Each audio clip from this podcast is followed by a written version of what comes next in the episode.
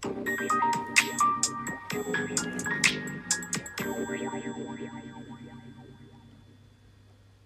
レビドラマクロニクル補足講義第4回はですねあの特別電子書籍テレビドラマクロニクル2020-21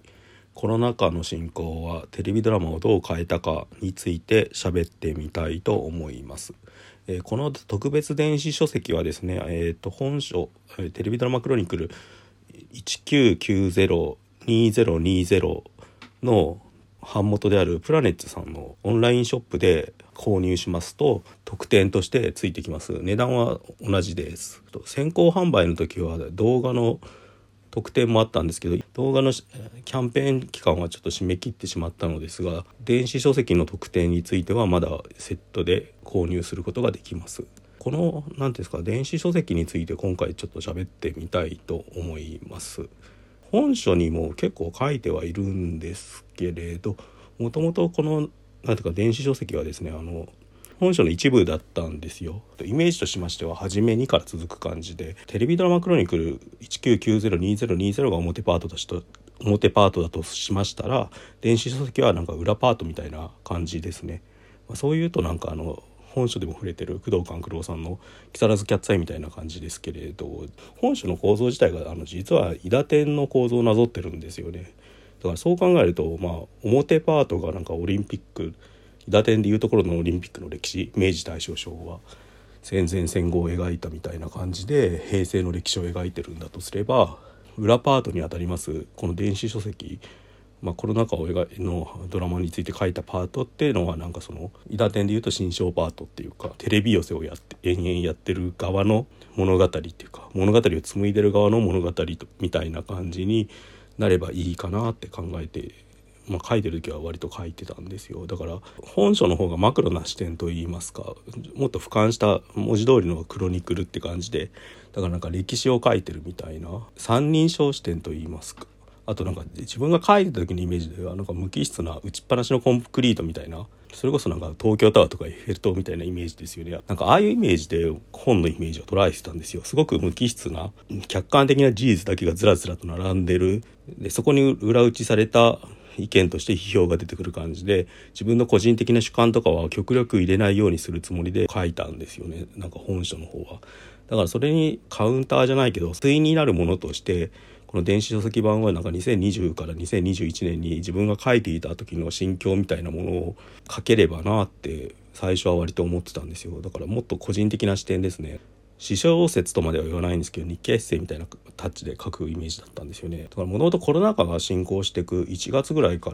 ら日記じゃないけど小さいメモみたいなずっとつけてたんですよね。で途中から明らかに2月頭ぐらいからダイヤモンド・プリンセス号事件ぐらいから世の中自体が大きく変わっていったわけじゃないですか。でそれでなんか刻一刻と変わっていく状況みたいなものとか自分の周りで起きてることとかを書いとこうみたいな気持ちはあったんですよねでもそれもなんか忙しさにかまけて5月ぐらいでちょっと一回止まっちゃったんですけれど、うん、なんかその時に書いた日記それも日記っていうよりはなんか事実の記録って感じなんですよね。まあ事実の記録だけだったら他にもいっぱい書かれてる方とかいると思うんですよ。特にその時期ニュースとかいっぱいやってたし。でもそれってなんか SNS で Twitter とかでつぶやいたものの連なりとしてみるとやっぱ状況が後から見た時よく分かんないじゃないですか。だからもうちょっと客観的に記述しておきたかっ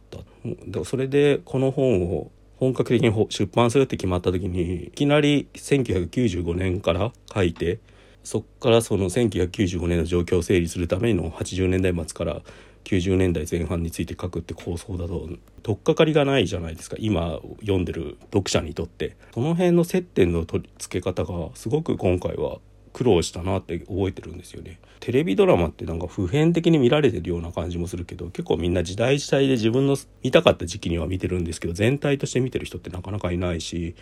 自分が見てた時代が一番いいものになっちゃうんですよねだから今だったら多分工藤官九郎とか坂本雄二の話をするのが一番いいし猪木明子の話をするのがいいんだけどそれを10年前20年前30年前って遡った時に全部を共有できてる人がほんとほとんどいないっていう結局そうなるとある種の思い出話みたいになってしまう。でそれをやるにはなんかテレビドラマ単体は結構辛いというかそういうの意識はずっとあったんですよね。今更野島伸二の話をして誰が聞くんだろうかみたいな意識って言いますか。うんでまあ最終的にはもう思い出話に消化されてもいいかなって気もしたんですけれどそうするにしても2020年から2021年にかけてつまり執筆期間のことは書いとかないと意味が成立しないというか。この本ってやっぱり形はこのままなんだけどなんか出す意味みたいのはちょっとなんか2点3点自分の中でしてんですよね。コロナ禍にこの本を出す意味って何なんだろうって考えた時に明らかにもう世界線って言ったらいいのかな？SF っぽい言い方すると変わっちゃったわけですよね。1990から2019年までの状況と2020年から現在にかけてがビフォーアフターみたいなことで言うとビフォーアの世界にあるものを今見返すことによってどういう教訓を得られるかとかどういう意味を見出せるかってことを考えざるを得なかったわけですよね。でその辺のくだりは多分社会的事件みたいなものとか震災なんかもそうですよね。東日本大震災なんかも。それに野島伸司の本だったらやっぱ未成年っていうのはオウムの事件にあったってこと。でその後のとか堤さんのドラマトリックとかああいうのはやっぱり学生運動やオウムの記憶みたいなのがどっか残ってる。工藤官九郎の作品だったら木更津キャッツアイとか池袋ってのはやっぱ0年代的な前半の空気バブル崩壊以降のロスジェネ世代の団塊ジュニア世代のそのあの年功序列とか終身雇用制度みたいなサラリーマンになって結婚してみたいなルートが塞がれちゃった時に出てきちゃった一瞬のものって感じがするんですよね。あそこで工藤さんが書いてる男の子たちってのはある意味社会からほったらかしにされた放置された捨てられた子供たちなんですよね。でも彼らは捨てられたことによって自由になれたというか好き勝手やれたところがあったっていうそれはなんか山下信弘の映画なんかもそうだしだからもっと俯瞰した目で見ると IT ベンチャー系の人だからホリエモンとかひろゆきとかああいうのが花開いたのもいい意味でほったらかしにされたからだったっていうのはあると思うんですよねだから結構なんかアミバレントな存在っていうかまあ、そういう社会性のある出来事とテレビドラマっていうのは切っても切り離せないんだっていうことを改めて書くことによって現実にどうフィクションが立ち向かったかっていうところに最終的には向かっていったって感じですよね。でそれを30年とかのスパンで見たのがテレビドラマクロニクル19902020だとしたら電子書籍の特典の2020から21のコロナ禍の状況を書いたドラマっていうのはもうよりダイレクトに現れてるわけですよ。まあ、もっと言うとまだ結果が出てないというかそれだけになんか短期間で作り手が打ち返していく状況があったわけでそれとコロナ禍が進行していく状況を対にして書いていけばまあギュギュッとしまった濃厚なものが出来上がるんじゃないかと思ったんですよね。現在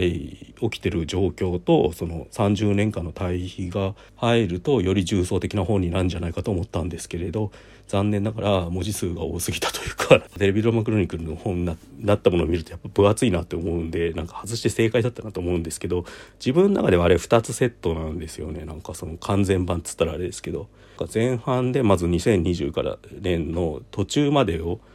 に起きたことを淡々と書いた後で一回戻って1990年に逃避するみたいな構造だったんですよ。時間を遡ってみましょうみたいな感じで。まあそれでなくなっちゃったら本当に悲しいんですけど形としてとりあえずは残ったんですよね。だから気持ちとしてはやっぱ両方読んでほしいっていうのをまず言いたかったわけですよ。